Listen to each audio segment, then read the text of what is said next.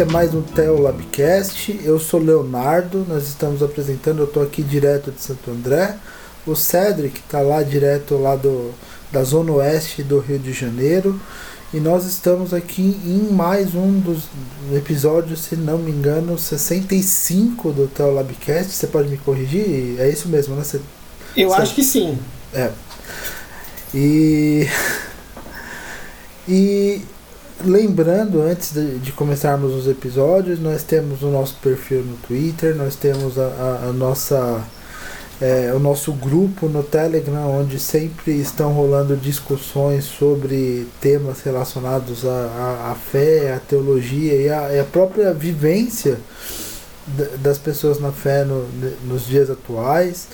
Nós temos também a nossa campanha de apoio lá no Apoia-se para assim, o nosso objetivo final é libertar o Cedric de editar os podcasts.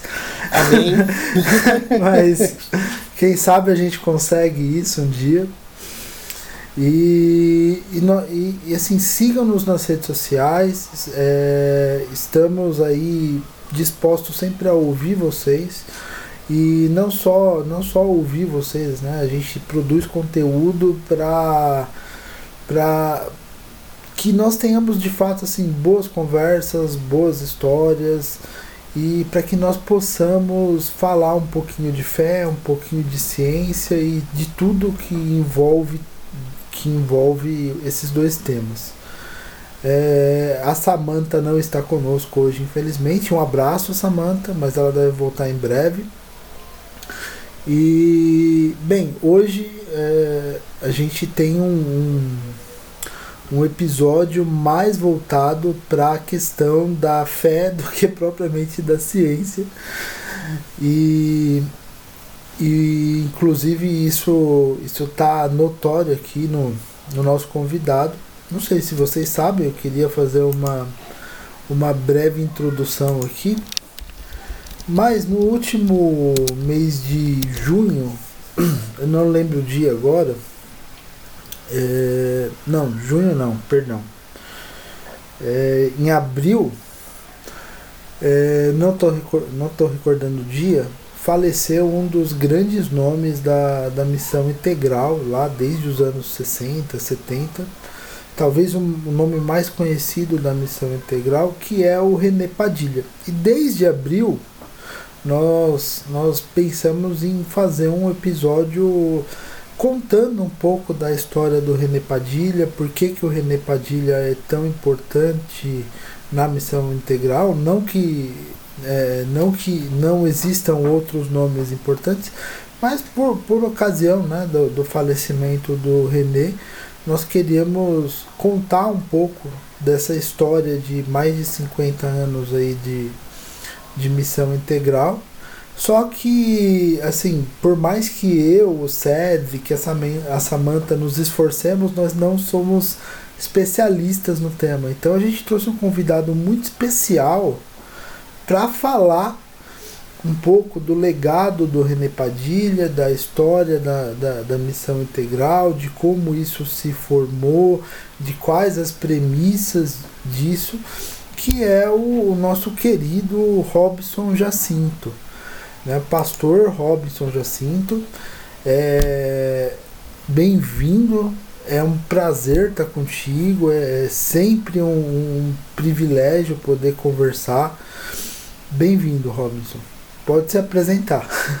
Boa, Léo, boa. Muito obrigado, muito obrigado aí pelo, pelo carinho, atenção e vocês que nos escutam também, muito obrigado aí pelo seu tempo pela sua atenção também, de parar escutar um pouco aqui a gente.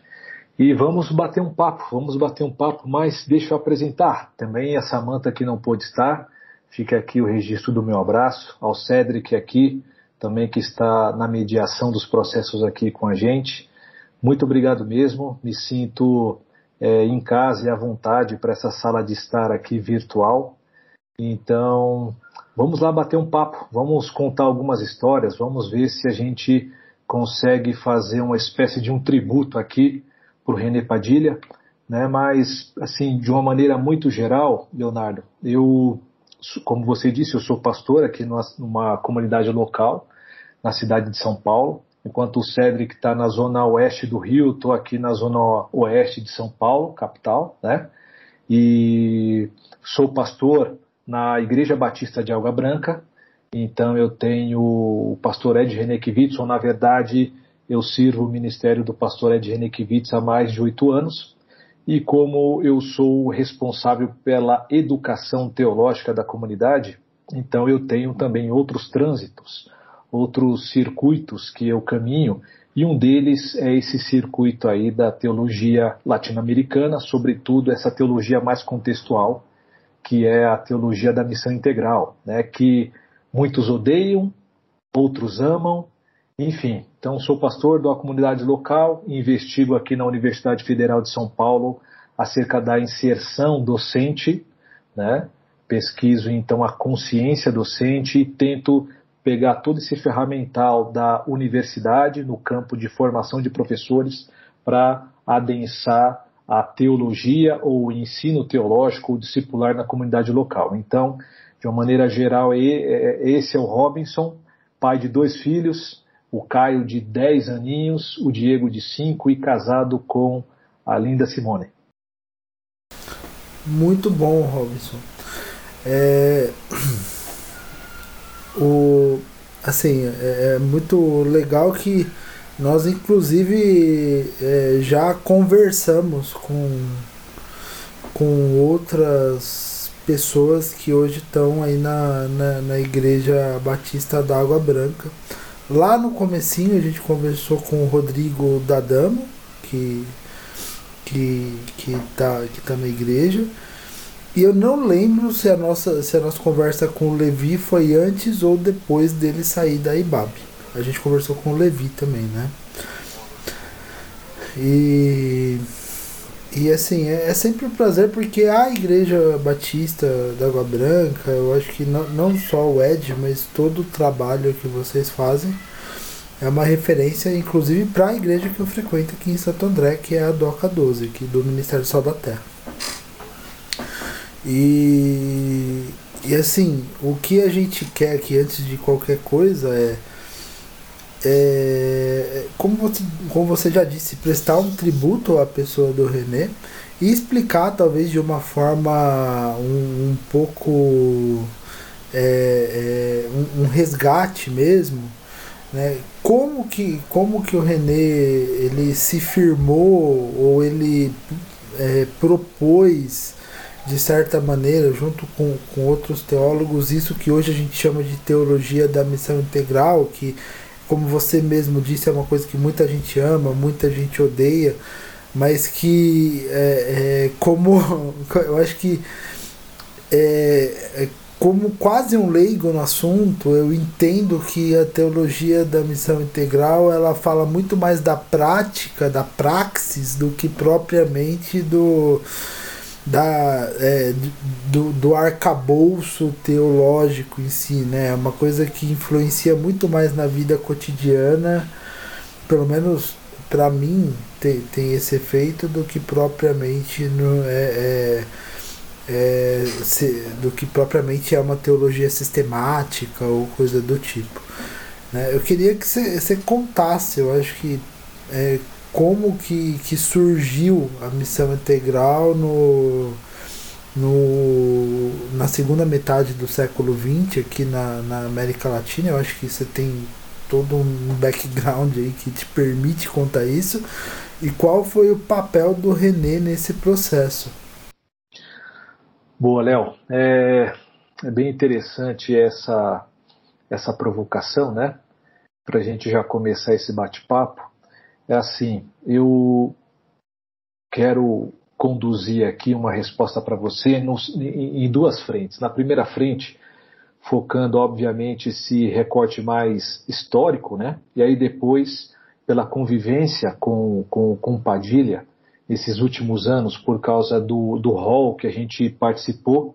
Né? Eu ainda estou na comunidade de estudos teológicos e interdisciplinares, que é a SET. Né? A SET ela teve a origem lá com a própria Catalina Padilha, a primeira esposa do René, que desenvolveu é, ela sempre questionou por que o ensino teológico precisava ficar na mão ou no horizonte somente do, do, do, dos acadêmicos e também daqueles que eram chamados ou vocacionados nesse sentido de, de um tempo exclusivo para o ministério. Né? Porque, na verdade, e de uma, uma maneira geral, todos nós somos chamados e comissionados, né, desde a fé em Jesus, para ser um discípulo em meio à vida. Mas no sentido do ensino teológico e daí por diante, a Catalina ela, ela sempre questionou nessa perspectiva mais academicista né, da, da teologia e desenvolveu, né, junto aí com o próprio René e tantos outros irmãos, uma perspectiva de ensino teológico de uma maneira comunitária, de uma maneira dialogal, né, saindo dessa esfera da academia e indo para a comunidade. Então, é uma teologia que nasce na comunidade, para a comunidade e transborda a comunidade. Não se limita a uma instituição. E aí, isso, a gente está falando aí por volta da década de é, 80, né, que depois de uma caminhada já e, e, de certa maneira, uma consolidação dessa teologia, desse, é, mais contextual a partir do seu marido, depois deu uma esfriada, e aí a Ruth de Bort Padilha, que é filha então do René e da Catalina, ela assume essa comunidade de estudos e hoje lá na cidade de San José, Costa Rica, nós temos lá é, a Casa Adobe, que é esse espaço que recebe a sete, né? E aí, por sua vez, nós temos toda uma estrutura e essa estrutura tem uma junta diretiva. E essa junta diretiva, então, estava o Renê, eu e outros irmãos brasileiros e latino-americanos. Então, nesses últimos seis anos, eu pude participar com o Renê, né? E aí pude verificar ali no tete a tete, no café, algumas peculiaridades desse homem, que assim como eu, você e o Cedric, né, tinha sua humanidade, é, era um ver, buscava ser esse verdadeiro ser humano, um ser humano a partir do modelo de Jesus. Então eu tive uma experiência muito interessante de caminhar com ele, de verificar como que era a articulação de pensamento, né, ah, os sonhos ainda, mesmo que a idade avançada, ele tinha muitos sonhos ainda e né, sempre muito solícito, até mesmo com a galera e com a turma que não curtia ele, ele sempre estava disposto a sentar, como muitas vezes ele foi convidado e desconvidado em algumas instituições, mas mesmo assim ele se colocava à disposição porque era uma marca dele, né? uma marca de, de uma simplicidade que é assim um exemplo. E aí tem esse lado mais histórico que de repente está nos livros, que de repente está ali na memória dessa, desses grandes congressos de evangelização e sobretudo Lausanne, né? que, para uma maneira geral, aquele que ouve falar da missão integral é, associa quase que diretamente Lausanne, mas Lausanne é somente um espaço, uma plataforma e independe do próprio movimento de missão integral ou teologia da missão integral. Algumas pessoas compreendem que Lausanne é a fundamentação da missão integral, mas a missão integral nasce um pouco antes no seu sentido histórico e não é, subscreve tudo de Lausanne, né, sobretudo nesses últimos anos, nesse, nesse, nessa perspectiva que Lausanne teve a partir do seu terceiro encontro. Né? Mas, enfim, é, de uma maneira geral, trago esse preâmbulo para você, Leonardo, e posso dizer que, no sentido mais histórico, a gente pode ter aí o marco é, da década de 60, com toda essa efervescência aqui na América Latina, né, com a, essa disputa que hoje a gente vê bastante, né, esse discurso ecoando na nossa, no nosso Brasil, nesse Brasil bolsonarista, né, nesse Brasil polarizado de direita e esquerda, nesse reducionismo que né, nós, nós fazemos parte ao mesmo tempo de tudo isso, mas é verdade que lá atrás tinha uma preocupação, né, por causa desse do, do que a gente entende, o que aprendeu com Orlando Costas, que é os dois terços do mundo, é muita pobreza, muita violência, muita desigualdade social.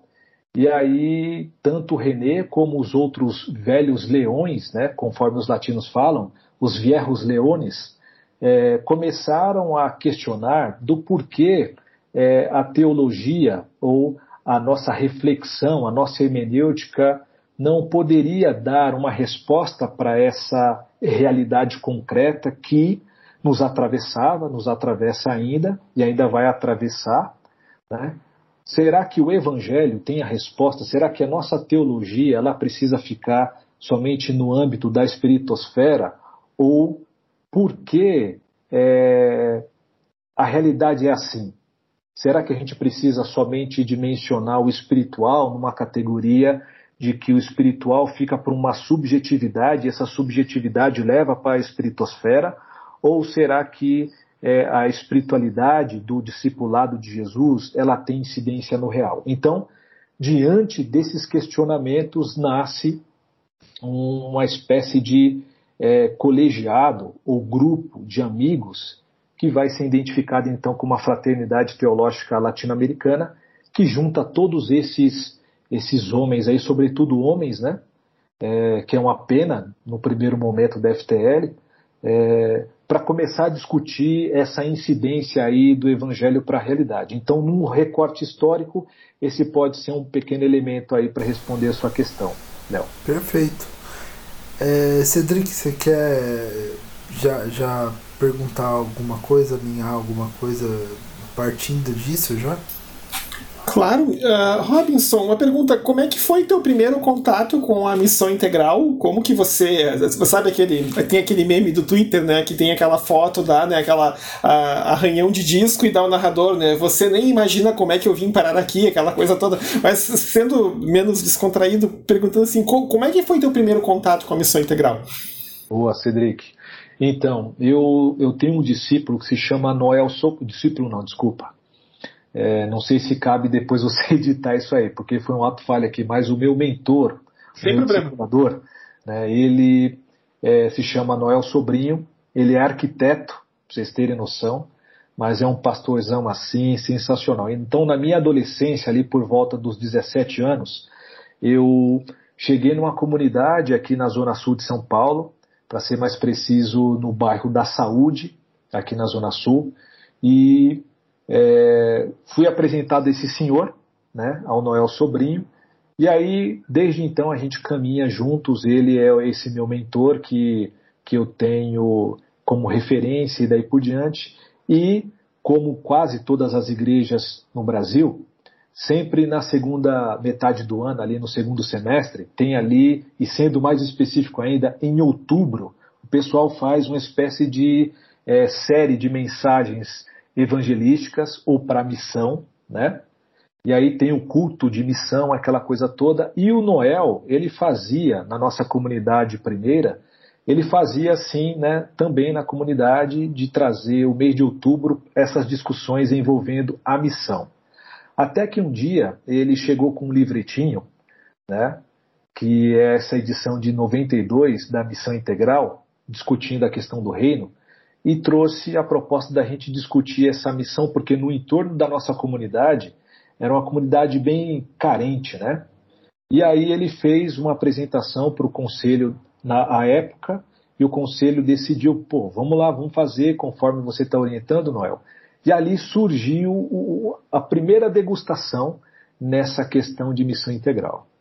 E aí, né, a gente dali para frente a gente começou a fazer não somente no mês de outubro, mas sempre cada vez mais essa discussão envolvendo missão integral, até que o Noel convidou o Antônio Carlos Barro, que é o fundador da Faculdade Teológica Sul-Americana, em Londrina, famoso AC Barro, né, irmão do Jorge Barro, para ser um dos conferencistas. Né? E ali, né, o, eu interessado, porque estava na organização do, do evento, né, é, o AC chegou para mim e falou o seguinte: jovem, estou vendo aqui que você leu esse livro, você não tem interesse de descobrir como que é isso mais a fundo, essa teologia latino-americana. Né? Posso te apresentar também Orlando Costas, porque foi a tese de doutorado lá no Fuller, né? do, do Antônio Carlos. E aí, rapaz, ele colocou essa sementinha da busca do conhecimento para essa teologia contextual, que fazia todo sentido para a gente ali naquela comunidade carente. Mas eu estava, Cedric, é, no meu primeiro ano de administração e marketing né, em Bimurumbi. E aí fui orientado pelo Noel a fazer o seguinte movimento: ó, acaba a sua primeira formação, e depois a gente volta a conversar para ver se não foi fogo de palha, se de fato você é, quer estudar teologia e daí por diante, né? E aí, rapaz, terminei a minha primeira graduação. Quando terminei, entreguei o TCC, né? Arrumei as coisas todas e fui para Londrina, Paraná. E aí, a partir de então, eu comecei a entrar nesse mundo dessa teologia latino-americana.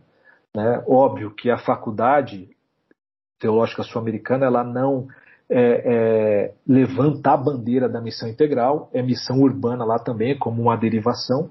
Mas lá eu tive, por meio da biblioteca, por meio das constantes visitas do próprio René Padilha, esse contato com esse universo, e aí fui apresentado essa teologia latina. Então, é, é mais ou menos isso daí que foi o meu primeiro contato.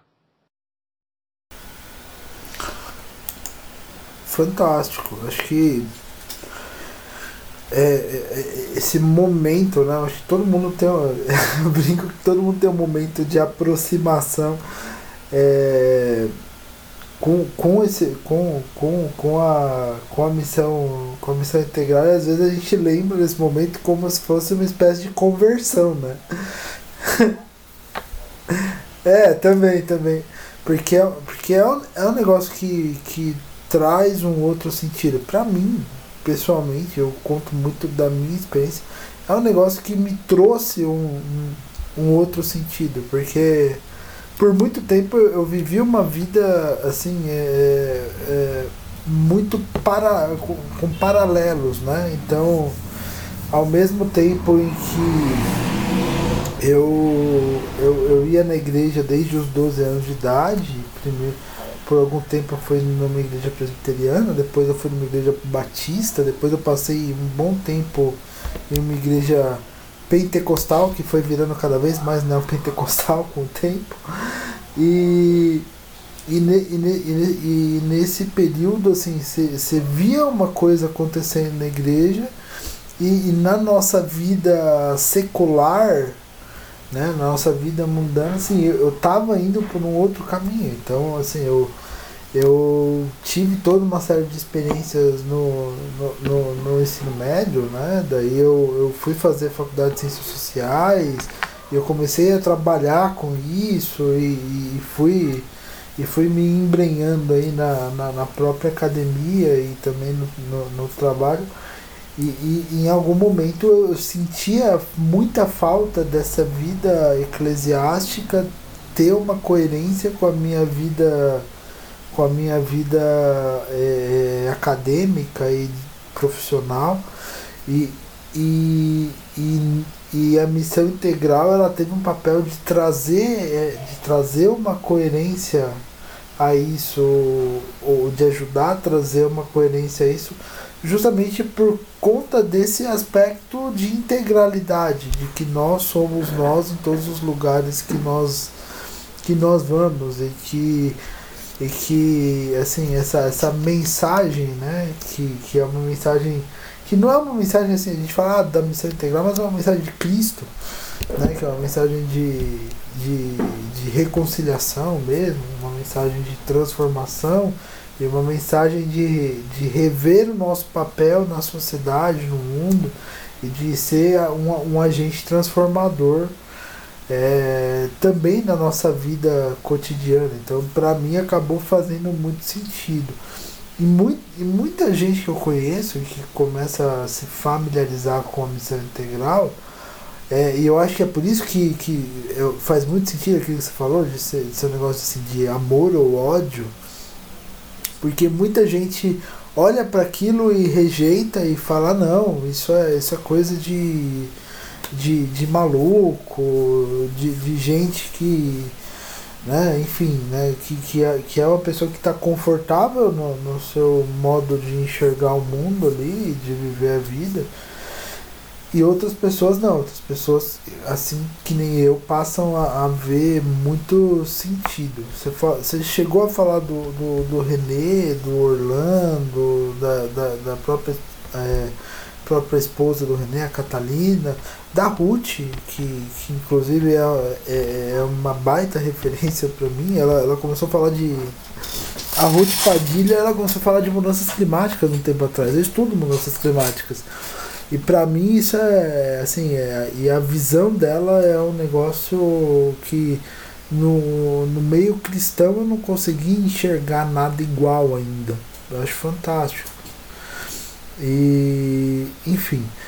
Mas voltando assim, só para eu só, só, queria só queria falar isso para ilustrar é, como, como que é essa, essa experiência, assim? Porque, assim, se a gente teve uma experiência de, de aproximação e de falar, uau, né? Isso faz com que muitas coisas tenham sentido. Eu imagino que para você, lá atrás, com muito mais resistência, inclusive, né? Eu acho que a gente... Que, é, você, você pegou isso no momento anterior ainda. É, imagino que deva ter sido muito complicado na, na, na, sua convivência de, de comunidade cristã, na sua convivência é, com, com outras pessoas do, do, do meio evangélico. Como foi esse, esse processo de adaptação e como que as pessoas recebiam quando você falava de, de, de, de, de caras como René Padilha, como o, Orlando Costas e, e, outros nomes da Missão Integral, inclusive aqui do Brasil, como o Ziel Machado e outros do tipo. Então, Leonardo, é bem interessante, né? Primeiro, muito obrigado por compartilhar aí um pouco da sua caminhada também, né? E isso daí tem tudo a ver, né? Trazendo aí o, o seu caminhar ali na academia e, e o seu trânsito, que o próprio Renê também acolheu né, sendo aí um, um dos responsáveis pelo movimento estudantil. Você citou o Ziel, o Ziel Machado, ele foi aí pela IFES, né, é, que é a nossa ABU, né, ABUB aqui no Brasil, ele foi por muitos anos aí um dos chefões, né, tanto o René como o próprio é, Ziel, o, o Samuel Escobar também estão acolhendo aqueles que entraram ou entravam para a academia, é, fazendo ali sua primeira graduação, aquela coisa toda, mas tinha o seu conflito de fé né, com o saber ali científico e aí não conseguindo conjugar isso aí entra esse movimento para fazer é, uma ponte dar sentido e facilitar a vida desses estudantes para porque tinha, tinha aquele dilema, né? Tinha aquela máxima lá de perder a fé na academia, essa coisa toda. Mas enfim, é um, um ponto que eu quis fazer por causa da, da sua, do seu compartilhar aí da sua jornada. Mas tentando aí responder o seu questionamento desses conflitos e eu vejo em dois momentos, Leonardo. O primeiro momento, quando ainda jovem, né, nesse sentido de acabando a primeira graduação para depois ir fazer a, a, teologia, mudando então de São Paulo para Londrina. É, eu não enxergava, até porque não tinha muita base muito, não tinha esse estufo intelectual ou de leituras para verificar que em qualquer âmbito teológico existe o que? Existe os tensionamentos por causa da hegemonia, né? ou o confronto com o discurso é, hegemônico, ele então é, causa estranheza e tem a sua reação, a sua reação então de, é, de silenciar as outras teologias emergentes, vamos colocar assim, que está contrariando o que está o que é estabelecido, o que é hegemônico. Né? Então, no centro disso daí a gente pode colocar a palavrinha poder, ou seja, disputa de poder, na relação de poder que o ser humano tem, é inerente, todos nós temos. Né? E aí eu comecei a verificar isso mais forte, não ali na graduação, né, em teologia, no meu bacharelado, porque a minha relação com a, com a Faculdade Teológica Sul-Americana, ela era como uma universidade, né, uma faculdade que nós temos, ou seja, em São Paulo você trabalha, vai para a faculdade à noite, aquela correria, né, tentando equilibrar todos os pratos. Então lá, como a minha comunidade era muito carente, ela não me bancou. Então eu tinha que fazer o meu corre durante o dia né, e pagar a mensalidade da faculdade à noite. Né, com o passar do tempo, pessoal, eu fui conseguindo bolsa, aquela vida de seminarista que a gente sabe que é, precisa exorcizar alguns demônios, que é uma desgraça a vida de seminarista no sentido tradicional. Né? Mas é, depois, com o passar do tempo, verificando aproximações e distanciamento dos discursos, eu comecei a ver que de fato existia esse tensionamento, sobretudo né, das grandes editoras que nós temos no Brasil, né, que publicam assim quase Ctrl-C, Ctrl-V né, a, a, as obras, sobretudo Norte Atlântica, sendo específico mais ali a terra do Tio Sam, os Estados Unidos, né, é, sem levar em consideração o contexto. Então você pega algo enlatado, traz para cá, e quando você chegava e falava assim, opa, mas tem um discurso, tem uma referência, tem uma turma, tem uma fraternidade que coloca uma lupa nisso que você está apresentando que deve ser imposto, né? E fala que não é bem assim. E aí eu comecei a perceber os primeiros, os primeiros movimentos ou, ou tensões, né? Aí em choque por causa da, da do, do, questionar, né? Então, é, o questionar a teologia, ou porque é assim, ou porque tem que ser dessa forma, isso daí eu comecei a perceber. Agora, avançando um pouco mais no sentido histórico, eu voltei para São Paulo em 2009 e voltei para São Paulo para assumir o seminário Servo de Cristo, aqui na Vila Mariana, na zona sul de São Paulo, onde hoje o Zé Machado é o reitor. Naquela ocasião, trabalhei com o pastor Luiz Saião, né, o pastor Shen, né, Ricardo Shen, que é, que é o, o reitor master lá da, da parte chinesa. Né, é uma, uma instituição muito bacana, que tem uma proposta bem interessante. Né, e ali, naquele momento de 2009, quando eu retorno para São Paulo, né, já casado, né, aí constituindo família, dando os primeiros passos, ordenado também, aquela coisa toda, mas responsável academicamente ali pela, pela, pelo servo de Cristo, eu comecei a ver né, é, que essa coisa do, do, do, do, do repelir a missão integral já começava a fazer efeito porque tinha aquela máxima, Leonardo, né? O que na verdade não é uma máxima, é um discurso desenvolvido para deslegitimar qualquer tipo de teologia, que essa teologia não era bíblica, que essa teologia ela não bebia nas fontes que davam sustentação teológica, e a sustentação, obviamente, sempre vindo dos Estados Unidos, né? Ou da Europa, que também não tem problema. A gente tem muitas boas referências lá, mas o problema é a sua cristalização. O problema é, é, é absolutizar aquilo que é contextual, né? Então, Sim.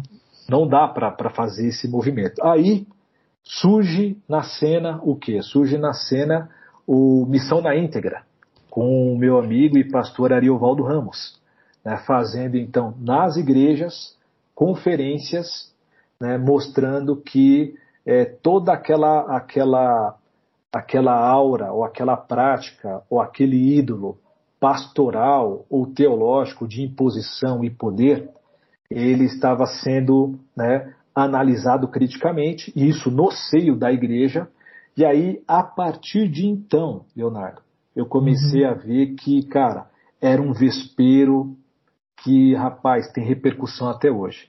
Então, bem rapidamente, num, num recorte histórico, eu consigo verificar a, o meu início né, despretensioso para uma espécie de, de abertura né, do senso crítico e vendo que os discursos teológicos constantemente eles estão em conflito por causa do que é o hegemônico. O hegemônico não quer abrir mão. Então, é, é, é esse estranhamento que eu trago para você aí que eu consegui identificar e hoje identifico em outras vertentes também.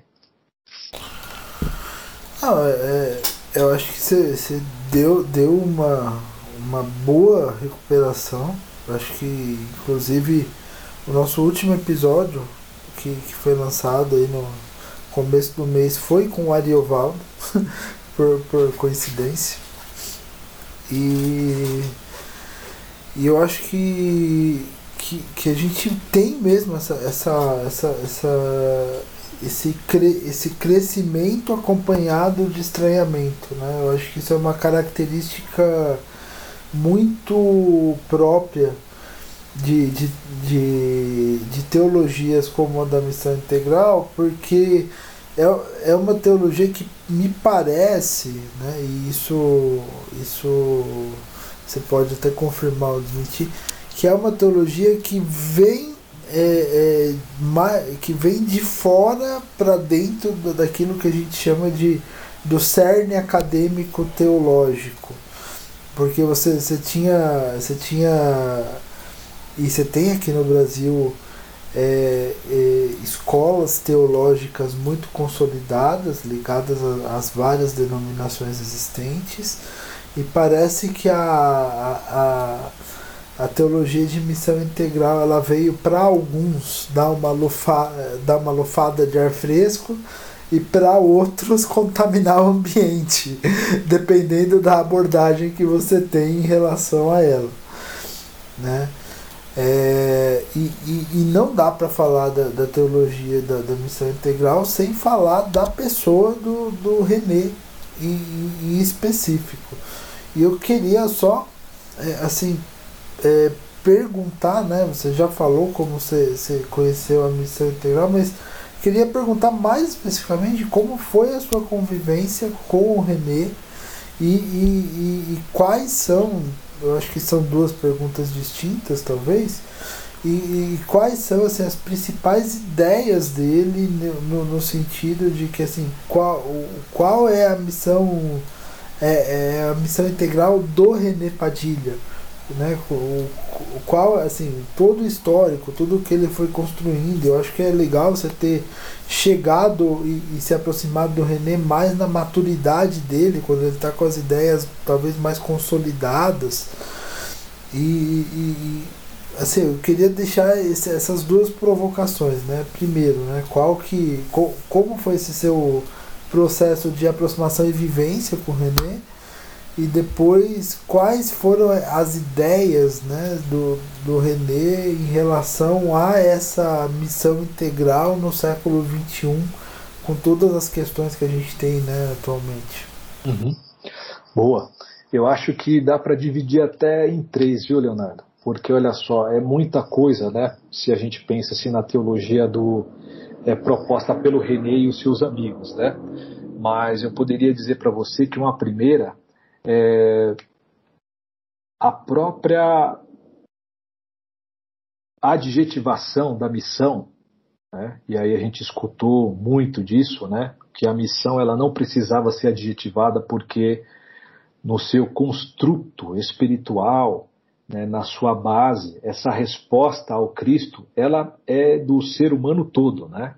Não dá para somente aquilo que a gente identifica e que não pode mensurar e dar o nome de espírito, né? ou sopro de vida, ou próprio Deus Espírito em nós, porque a gente vive numa realidade. Nós estamos aqui mediados pelo virtual, mas é real. Estou escutando você. Você é uma voz, é a voz de um sujeito, né? Então é, é, um sujeito que estuda, que tem família, que tem debilidades, tem carências, mas tem é, potências também. Então, eu poderia dizer para vocês, assim, é, e chovendo no molhado, que uma contribuição é, excepcional do René foi é, nos ensinar ou nos lembrar, né, pelo sopro do Espírito, que a missão é holística, é integral. Né? Ela não é, é indissociável você considerar o contexto né, da pessoa. Né? Você é atravessado, nós somos atravessados por tudo, seja no seu despertar, quando você vai sair para trabalhar, é, quando se você mora na periferia e vai atravessar a cidade para ir para o centro da, da cidade, então para o seu local de trabalho, ali você já foi dimensionado pela geografia, ali você já foi é, delimitado né, pelo capital, porque se você mora distante geograficamente do local que você trabalha, você tem aí esses distanciamentos que no capital ou na economia responde. Ou seja, você só tem grana para pagar lá na beira, meu, da, de onde Judas perdeu as botas, entende? Então, tudo isso, né, a condição social, a condição psíquica, é, enfim, tudo influencia e o evangelho, essa boa notícia, essa nova realidade que vem pelos sinais do reino, é essa perspectiva que abarca o ser humano exatamente nessa geografia, nesse local. Então, uma contribuição assim excepcional do René é considerar isso daí. Né? E como consequência dessa afirmação primeira que o evangelho é holístico, abarca tudo, logo a missão né, de evangelizar, de levar as boas notícias, é uma evangelização também holística. Óbvio que na nossa vida, eu estou com 41 anos, Leonardo. Você não dá conta né, nem de você mesmo, né, é impossível dar conta no sentido amplo do termo, do que significa integral. Mas a igreja, sendo essa comunidade, essa nova humanidade que não se limita localmente, e sim globalmente, ela, em todas as suas frentes, pode responder essa missão e atender localmente aquilo que é débil, aquilo que é que falta para alguém.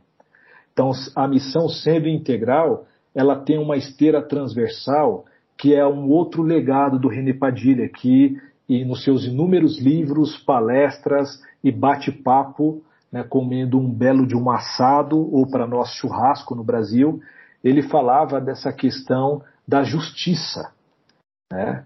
E aí é exatamente esse segundo ponto de falar que a esteira do evangelho sempre vai andar pela justiça, a justiça do reino, a justiça que nasce pelo profetismo e chega no Cristo e agora acompanha a igreja por meio do sopro do Espírito, é que num contexto de desigualdades, nós precisamos desenvolver a fé permeada de justiça em suas múltiplas dimensões para restaurar, para libertar, né? sobretudo, não somente das amarras de Satanás, do capeta, capiroto, cramunhão, coisa ruim, mas também da sua materialização nas estruturas.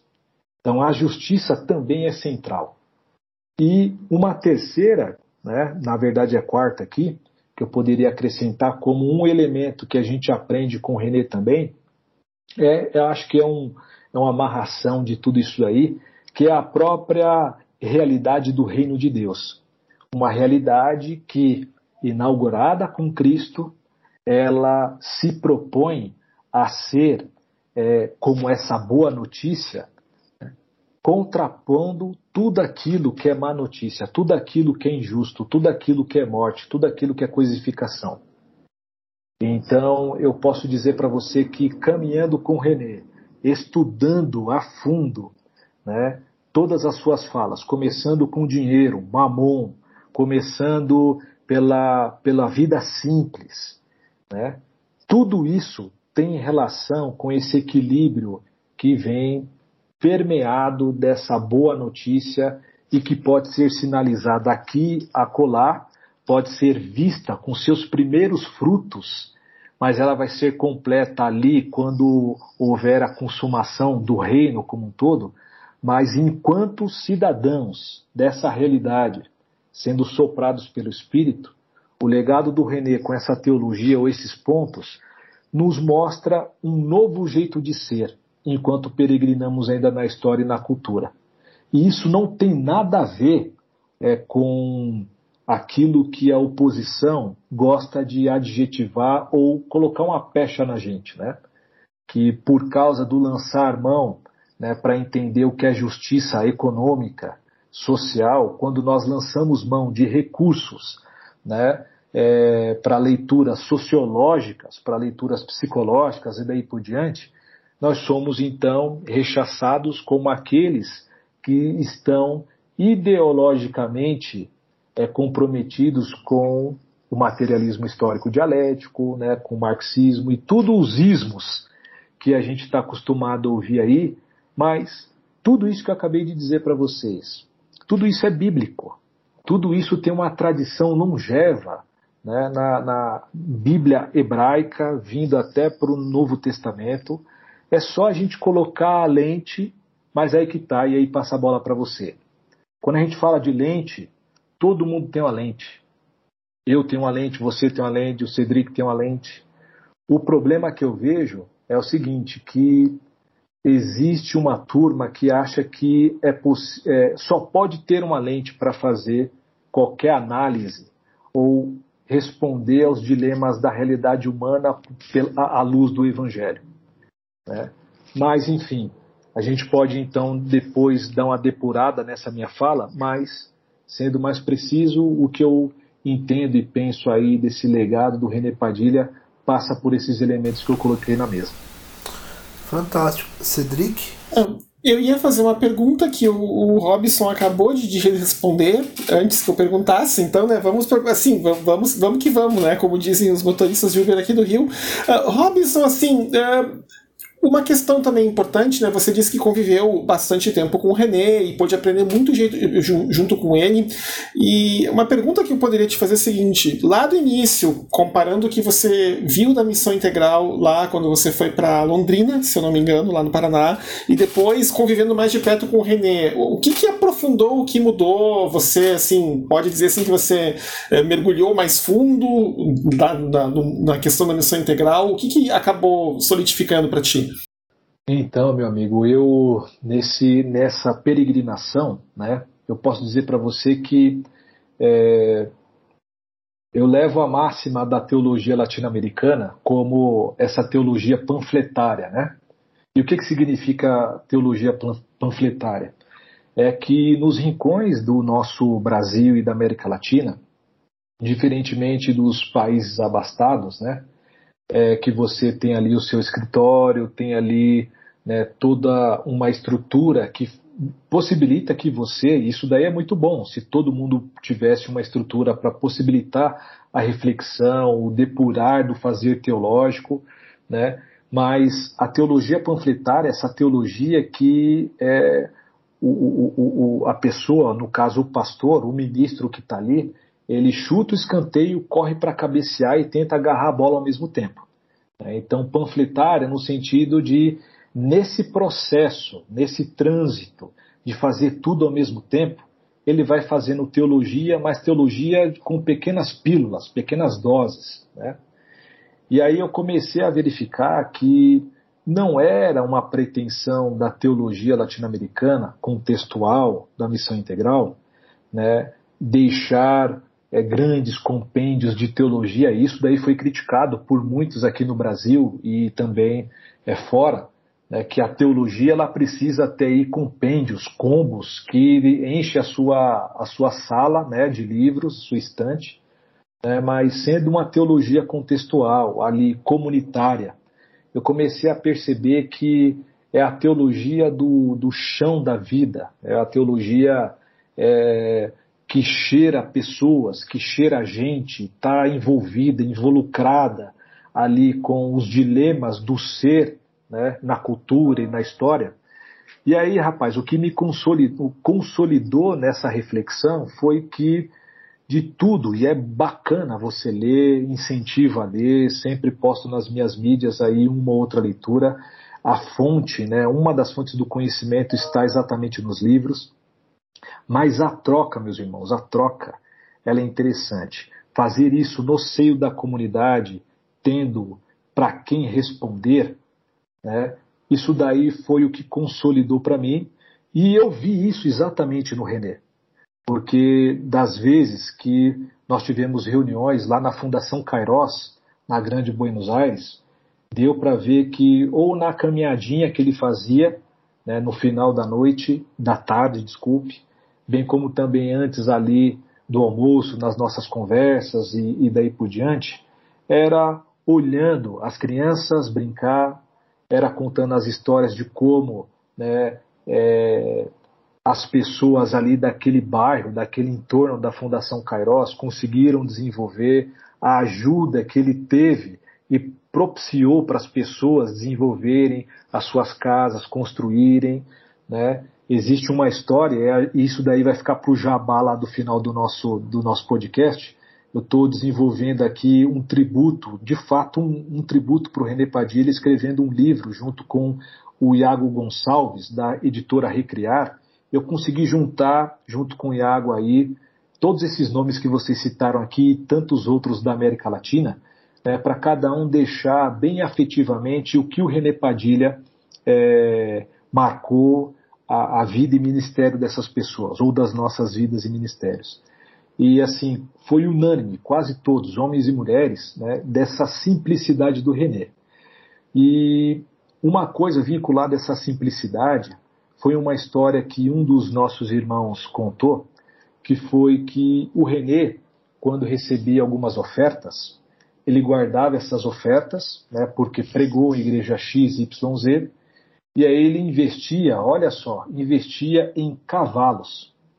Como pode um teólogo da missão integral investir em cavalos? Se você está querendo investir na bolsa aí, ou alguma, alguma carteira aí de investimento, olha só, de repente fica a dica aí investir em cavalos. Mas sabe por que ele fazia isso? Ele fazia isso exatamente para aquele entorno ali, né, da Fundação Kairos, ele deixava como empréstimo ou pegava o cavalo, vendia, né, para distribuir esse dinheiro para essas pessoas conseguirem construir a sua casa ali e atender os mais pobres. Então ele nunca foi de ostentação e aquilo que ele tinha de recursos financeiros sempre era revertido para essas pessoas no chão da vida, da história, e não somente com a sua contribuição no saber, que também é uma prática mas sendo mais práxico, né, o René tinha isso, e isso foi consolidando para mim logo, e aqui encerro, é, se a teologia não responde os dilemas da Dona Maria, do Senhor João, né, e a gente está numa pandemia ainda, vivendo um ano pandêmico, né? Se a nossa teologia não responde esses dilemas ou minimamente acolhe, ela não é teologia é qualquer outra coisa menos teologia. Né?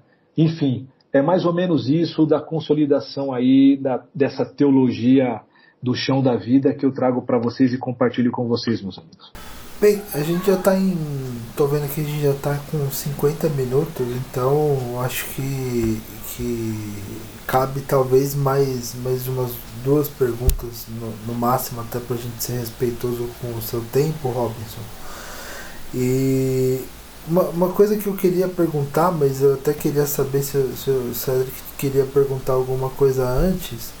É, uma coisa que eu, que eu queria perguntar é, é, muito sobre assim, o legado do René. Porque o René ele, ele foi e é uma influência para praticamente todo mundo que pensa missão integral hoje e para as pessoas que estão atuando com isso no dia a dia e estão escrevendo com isso e estão escrevendo nisso e, e, nesse contexto atual, né, de, que, que é um contexto de bastante conflito, especialmente aqui no Brasil, por conta do, do governo Bolsonaro, parece que essa, essa medida tornando essa, essa visão da missão integral, né, da, da vivência e ainda mais necessária.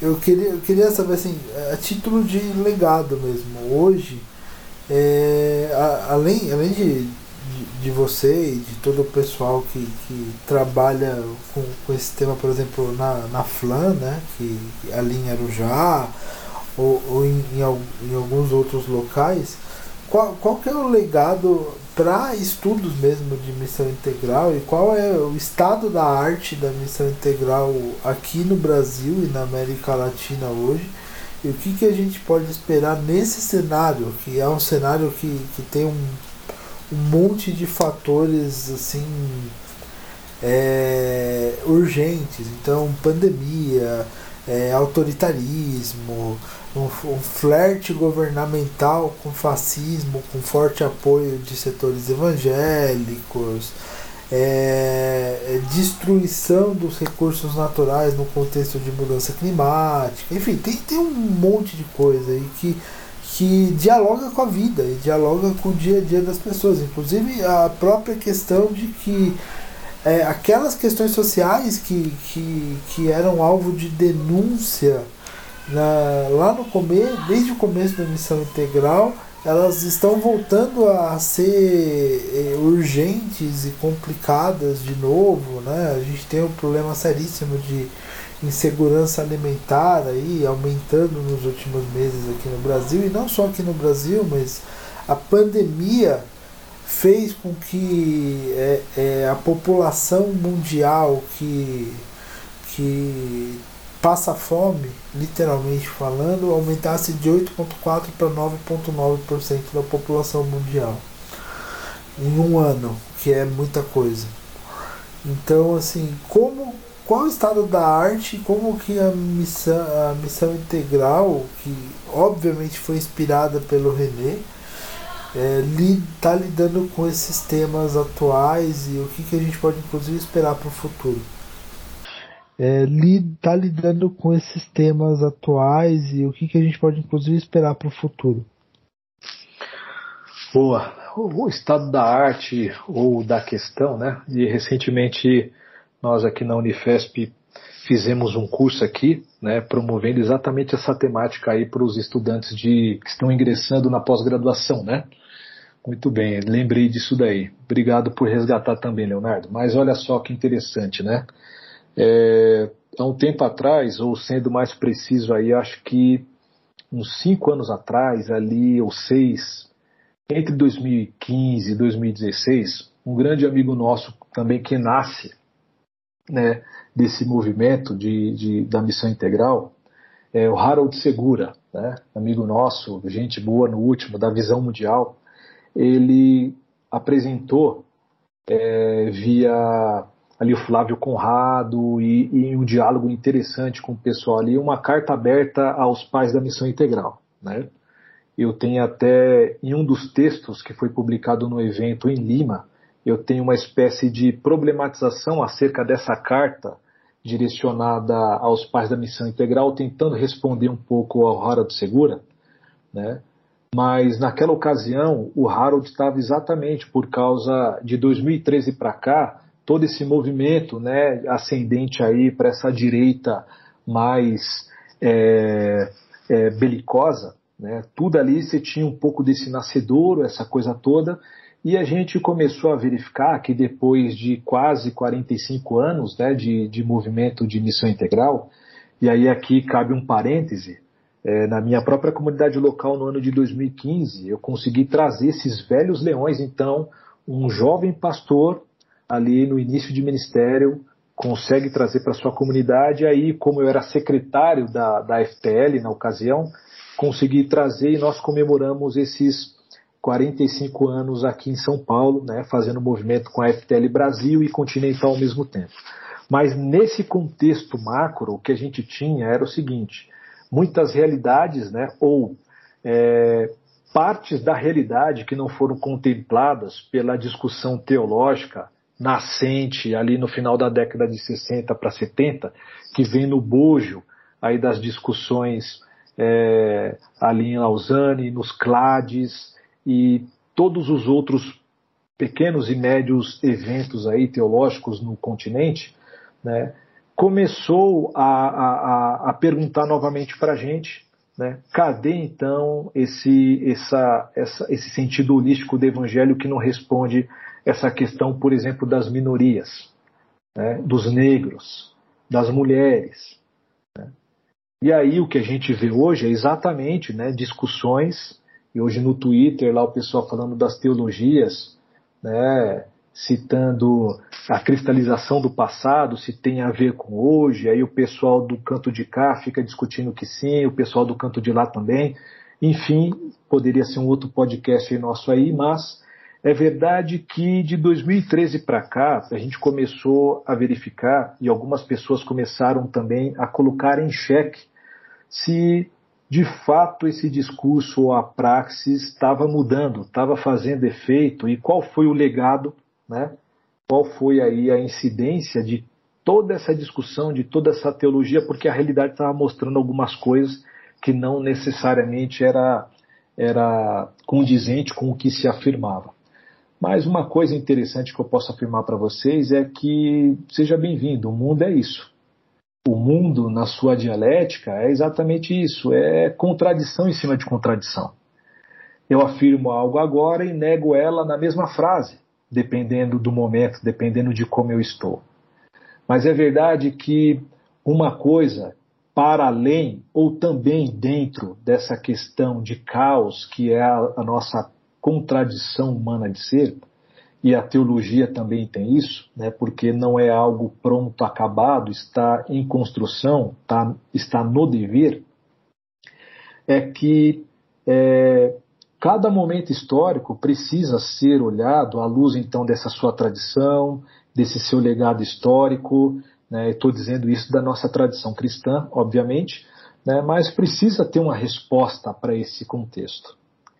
E aí, sendo muito mais assim é, assertivo, Leonardo, eu entendo que o legado do René Padilha, né, junto com os seus amigos e amigas, foi mostrar, além que o Evangelho ele sim tem uma resposta que abarca o ser humano como um todo, mas para mim o grande legado da missão integral é um ferramental metodológico para que o Sul global possa ter voz para responder os seus próprios dilemas. Ou todo aquele que não foi contemplado nos grandes discursos teológicos, por conta do seu fazer teológico ali panfletário, de certa maneira, por influência daqueles que estiveram na, na, nos grandes é, congressos, né, porque isso de certa maneira foi disseminado aí, seja na ABU, seja algumas igrejas, citei o próprio Ariovaldo Ramos com o Missão na Íntegra, né, algumas instituições teológicas, como você citou, enfim, foi apresentado, foi disseminado né, essa ideia, esse conceito, essa, essa possibilidade de caminhada espiritual enquanto novo ser humano. E quando eu falo desse ferramental, né, é porque, obviamente, eu sou um cara também mais epistemológico, mais acadêmico, né? Mesmo sendo um pastor também, eu gosto desse movimento de pensar como é a organização do nosso pensamento. Digo para você que seja a teologia é, que contempla as nossas irmãs, os nossos irmãos e irmãs é, pretos e pretas, negros e negras, é, seja toda a teologia que é teologia marginal, você pode ver, e eu, é só você olhar na, na, na, na blogosfera aí, né, na, nas mídias sociais, que existem movimentos fortíssimos que não batem continência para René Padilha, mas tem esse quê que começou lá em René Padilha. Então, eu gosto de pensar dessa forma, né, que o René Padilha, de maneira direta e indireta, mostrou uma hermenêutica, um outro jeito de olhar e fazer teologia e interpretar as escrituras, você mesmo e o contexto, que nasce nesse bojo desse movimento né, que ele e seus amigos iniciaram lá atrás, isso ficando somente aqui no nosso recorte evangélico. Se a gente vai para o âmbito católico, né, nesse sentido da teologia da libertação, né, você também tem aí o, bons elementos para que vão ao encontro e dialogam com essa minha afirmação. Então eu acho e penso que vai nessa esteira né, de propiciar que você não seja mais catequizado teologicamente falando, né, que você, como um ser hermenêutico, pode então responder os seus dilemas, responder para você mesmo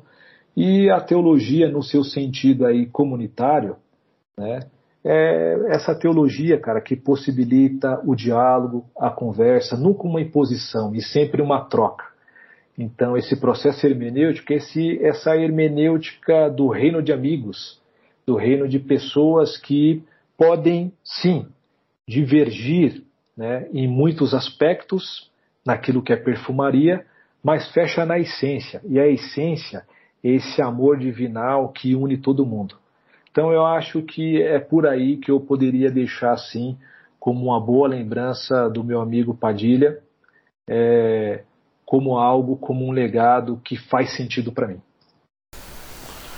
É, a ideia é um pouco da hermenêutica do, do René, da missão integral como um todo, como a manifestação do reino de Deus aqui na Terra através das pessoas. Né? Cedric, você tem mais alguma coisa para perguntar pro Robinson? Não, não, estou contempladíssimo. Ótimo. Eu, só para terminar, eu acho que essa lógica é muito importante porque embora ela é assim ela tenha no René um, um grande nome e talvez é, não de criação dessa lógica mas de resgate dessa lógica que ela é uma lógica que está presente em vários momentos da igreja eu queria só perguntar se essa lógica né, no, da manifestação do reino de Deus aqui na Terra através da nossa vida integral, né, da nossa vida em todos os aspectos, através inclusive das nossas relações com, as, com, a, com, com os amigos, irmãos né, que, que nos cercam, é, se existem, você falou mesmo que assim é, é, existem grupos que já não, não pagam tributo ao René, mas você percebe que a semente foi plantada lá.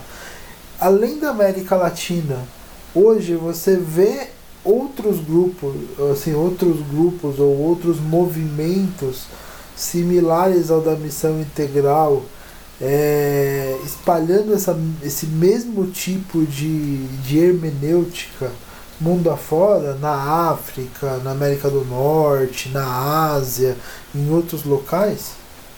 Eu acho que. Sim, sim, Leonardo, tem sim. E aí eu trago até a própria Ruth, né? Porque a Ruth, ela, é, como uma dos padilhas, né? Ela também é cidadã do mundo. E é bem interessante que ela faz parte de vários movimentos, né? Seja é, no norte global, no sul global, e tem sim essas ilhas, é, esses ambientes, essas comunidades em todo o mundo que foi influenciado pelo seu pai e que hoje ela toma assento em diversas discussões. E sim, né, a gente tem aí, agora não me vem à mente porque, é, enfim, fiquei limitado aqui nessa discussão e no meu preparo aqui para conversar com vocês no Renê, mas Fica até uma, uma, uma dica, uma sugestão para vocês, um dia trazer a própria Ruth né, para fazer esse segundo capítulo, vamos dizer assim, né, mostrando esses movimentos no, no, mundo afora aí, bem interessantes. Mas eu quero destacar dois, né, um no seu sentido mais assim institucional, trazendo aqui uma, uma família conhecida nossa aqui da IBAB que mora muito tempo lá nos Estados Unidos, em Chicago, que é a família Meirelles, né? E eles estão bastante envolvidos com The Justice Conference. Né? Até o Ed, em 2017, foi falar lá, né, em, em Chicago.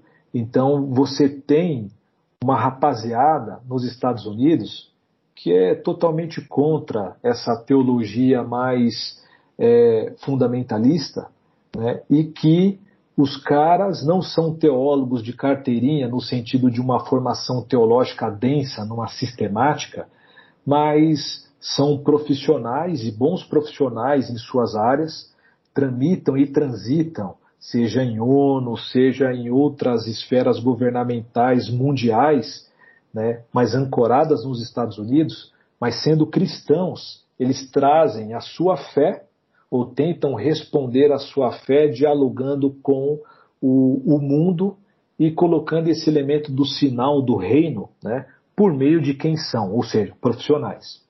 Então, o The Justice Conference é um exemplo, né, pena que a gente está nesse ano de pandemia e tudo, não somente essa conferência, mas tantas outras, tem aí ficado em suspensão.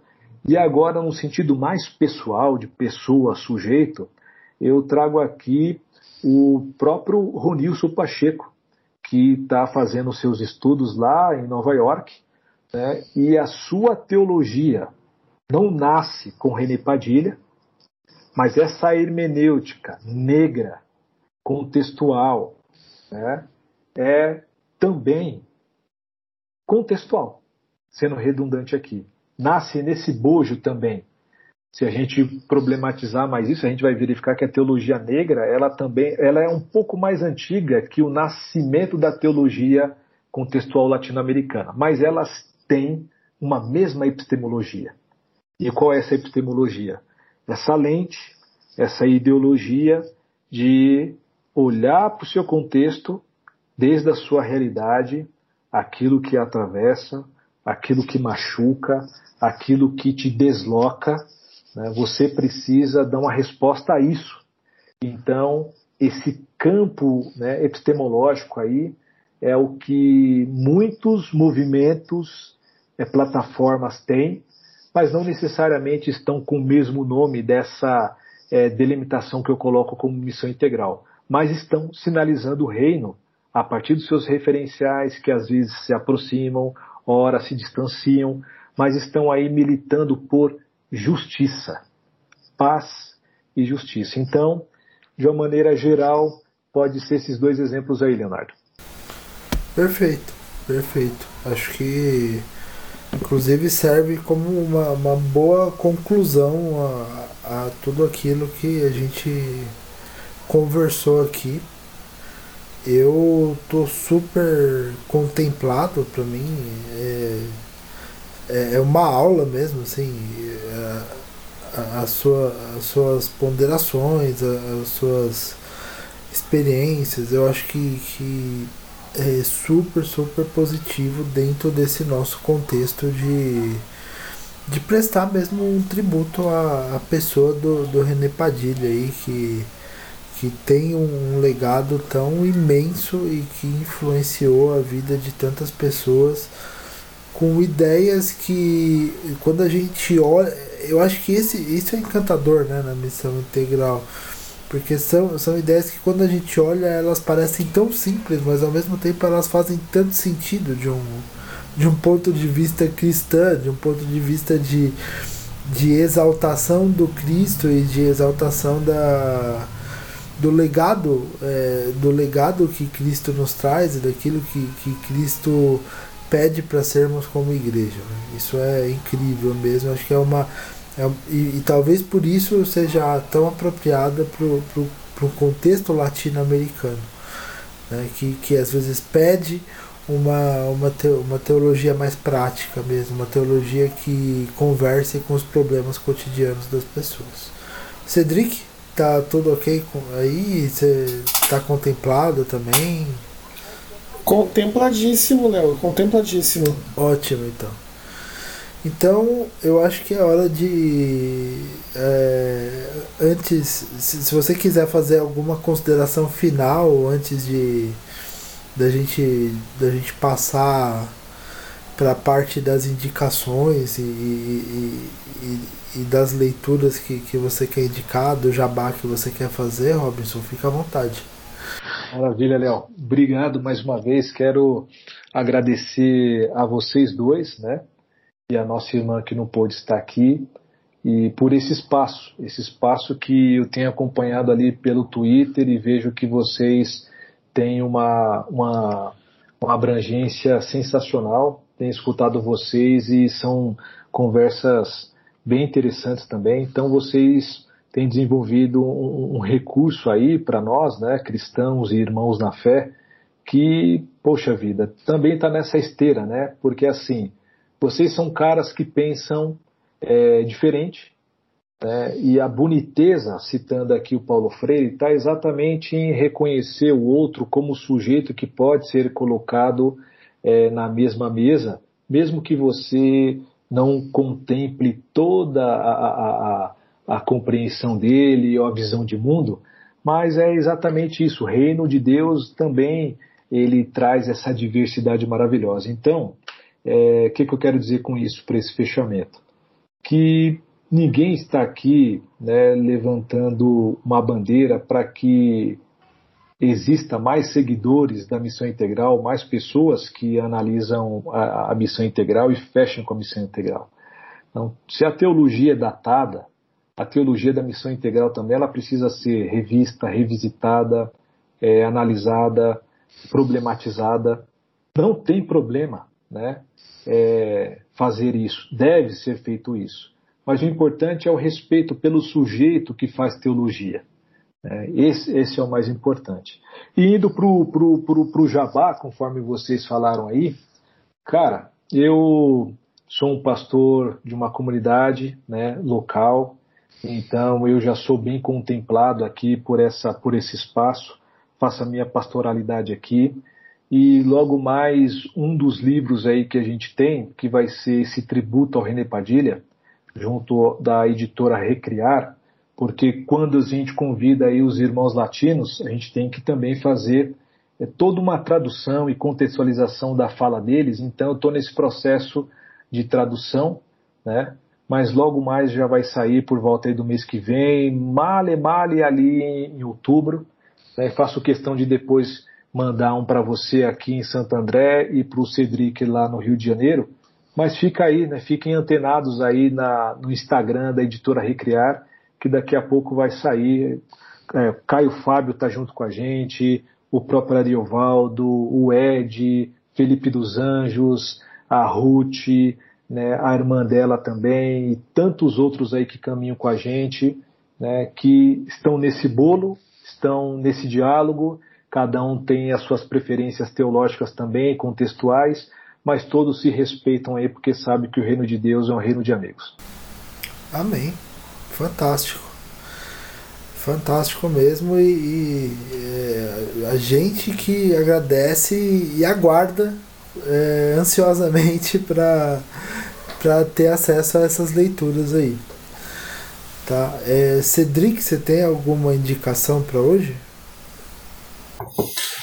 Uh, olá, Léo. As recomendações que eu tenho para essa semana são mais recomendações. Uh, bem, na verdade, uma de e-mail, acredite ou não, e as outras de música. Então, vamos começar pela de e-mail eu sigo uma rabina norte-americana chamada Dania Ruttenberg e ela tem feito um estudo da Torá uh, bem devagar a partir de uma newsletter. Obviamente, né, tem uma versão né, quem uh, ajuda ela a manter essa newsletter rodando está recebendo mais coisas por semana. Eu estou recebendo a versão gratuita porque está difícil de pagar as coisas em dólar mas tem mandado alguma coisa por semana, assim, dando uma lida na Torá de um jeito todo diferente. Os próprios judeus falam né, que a Torá é como se fosse um rubi de 17 faces, cada vez que você vira, você vê um brilho novo nela. E uh, ela tem feito isso, então tem sido bem interessante uh, estudar um pouquinho a Torá do ponto de vista de alguém que passou a vida inteira debruçada em cima da Torá e que conhece muito mais adorado que a gente acha que um dia vai conhecer. Ah, eu vou deixar essa. Nas notas do episódio, eu vou deixar o link para quem quiser assinar, newsletter e tal, etc. Né? E em relação à música, bem aí, mesmo uma coisa que eu achei legal, assim, que mesmo em tempos de pandemia, muita coisa legal de música tem saído e eu tenho me divertido bastante ouvindo coisa nova. Então, assim, uma das coisas que eu queria recomendar é o álbum novo de um músico de, da Carolina do Norte chamado Scott Hirsch, que ele tá para sair o álbum novo e tá bem legal aí pelos singles que tem saído. E também um músico já falecido do Reino Unido chamado Jerry Rafferty, ele foi muito famoso como parte de uma banda chamada Steelers Wheel nos anos 70 e depois teve alguns sucessos com uma carreira solo nos anos 80. Tá? E, mas ele continuou gravando até morrer, falecer em 2009, se eu não me engano, e ele deixou algumas músicas pré-produzidas e tal, que agora foram finalizadas com a ajuda da filha e de vários amigos do cena musical. Então, muita gente boa gravou instrumentos para ajudar a terminar as gravações, então vai ficar o álbum também tá para sair. Então tá bem interessante baseado nas músicas que já, que já saíram como single, então eu vou deixar essas duas recomendações. Tá, Léo, de volta aí com você. Ótimo. Eu tenho, assim, é, dentro do tema, eu tenho duas recomendações que, que, que me vieram, que são são muito assim bacanas. Né? Do René Padilha, eu tenho, tenho um livro que é um dos últimos que saiu dele, que é não foi traduzido para o português, está em espanhol, Inclusive eu tenho que confessar meu pecado aqui, porque me mandaram esse esse esse esse livro no PDF, eu não comprei o livro, eu é né? Que é uma igreja é capaz de fazer política pública, né? Que se não me engano é de 2019 e, e, e que inclusive ele fala ao, ao, em algumas coisas que eu como uma pessoa que trabalha com políticas públicas acaba assim eu acabo é, lendo e, e, falando poxa isso faz muito sentido do, do ponto de vista de conexão mesmo né de da nossa vida cristã com a nossa vida pessoal mas eu, eu, eu vou ver se eu consigo se eu consigo comprar na Amazon, apesar de que na, na Amazon tá, se não me engano, no Kindle tá 50 e poucos reais, alguma coisa assim. Enfim, mas, mas é. Eu queria deixar essa recomendação. Eu tava falando da Ruth no meio do episódio. Eu vou deixar um artigo que ela publicou em abril agora. Não, não lembro não lembro se foi em abril ou em fevereiro desse ano, que, em que ela fala um pouco sobre ela e, e mais dois autores é, fala, fala um pouco de desenvolvimento, conservação, mudanças climáticas, é, sobre uma aproximação teológica também. Foi publicado numa revista lá, acho que o Christian Relief Development and Advocacy, se não me engano. E eu vou deixar esse artigo, esse artigo também nas notas do episódio. Se, se alguém quiser ler, o artigo está em inglês, mas é muito interessante do, do ponto de vista, inclusive teológico, para tentar fazer uma aproximação com esses temas aí. São essas as duas recomendações que eu tenho para hoje. É, Robinson, eu agradeço muito e, e a sua, a sua disponibilidade em estar aqui com a gente. É um prazer, foi uma ótima conversa. A gente, para variar, a gente aprendeu muito e, e, e pôde até relembrar, assim, com, com, com certo calor no coração, alguns dos ensinamentos do, do René e, e, algumas dessas coisas que fazem sentido né, nesse contexto de missão integral e eu já te adianto que assim que quando a gente puder, a gente vai chamar a Ruth para conversar sim. Perfeito. Cedric? Não, também queria agradecer ao Robinson pela paciência e pela disponibilidade de conversar com a gente e para contar um pouquinho, né, desses, uh, da história pessoal dele, do envolvimento dele com a AMIS Integral. Robinson, muito obrigado. Ô, meus amigos, eu que agradeço mais uma vez pelo espaço, pelo tempo de vocês também. É a oportunidade de estar aqui contar um pouquinho né, de quem eu sou e como isso me interpela. E até uma próxima, se Deus assim aprouver, como diz meu antigo pastor. E é isso, senhores. Deus abençoe vocês, as suas casas, os seus, e que vocês continuem nessa caminhada maravilhosa aí de apresentar outras vozes, outras possibilidades né, para esse para essa comunidade virtual aí que nos cerca. Amém.